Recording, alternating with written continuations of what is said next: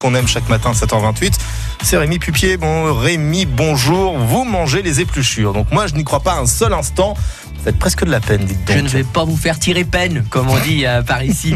Il y a du bon à ne rien jeter au jardin, en cosmétique ou en cuisine. Les épluchures, c'est la classe. Armée de votre épluche légumes, vous allez faire des bouillons, des confitures, des quiches. Il y a même un livre de Julie Soukaï euh, qui était présente à la fête du livre de Saint-Étienne qui les met à l'honneur. Oui, la mode du zéro déchet bat son plein, mais je vous assure que ça a du bon.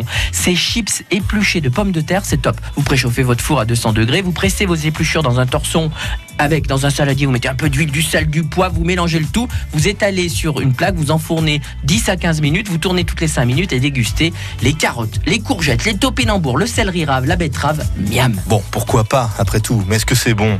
C'est délicieux. Même le chef Gabriel Ladavière les a fait cuisiner sur la place d'Orient lors de la fête du livre. Un véritable succès pour tous les gens qui sont passés sur la place.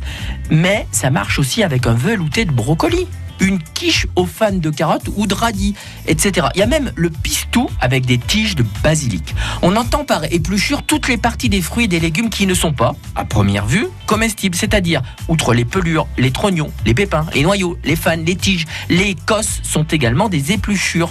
Un conseil, prenez des produits chez votre paysan ou alors du bio ou local, c'est l'idéal, et lavez-les bien et surtout, régalez-vous. Hum, Je suis pas convaincu hein, par les épluchures, mais on essaiera et on pensera à vous. Merci beaucoup Rémi et rendez-vous euh, demain pour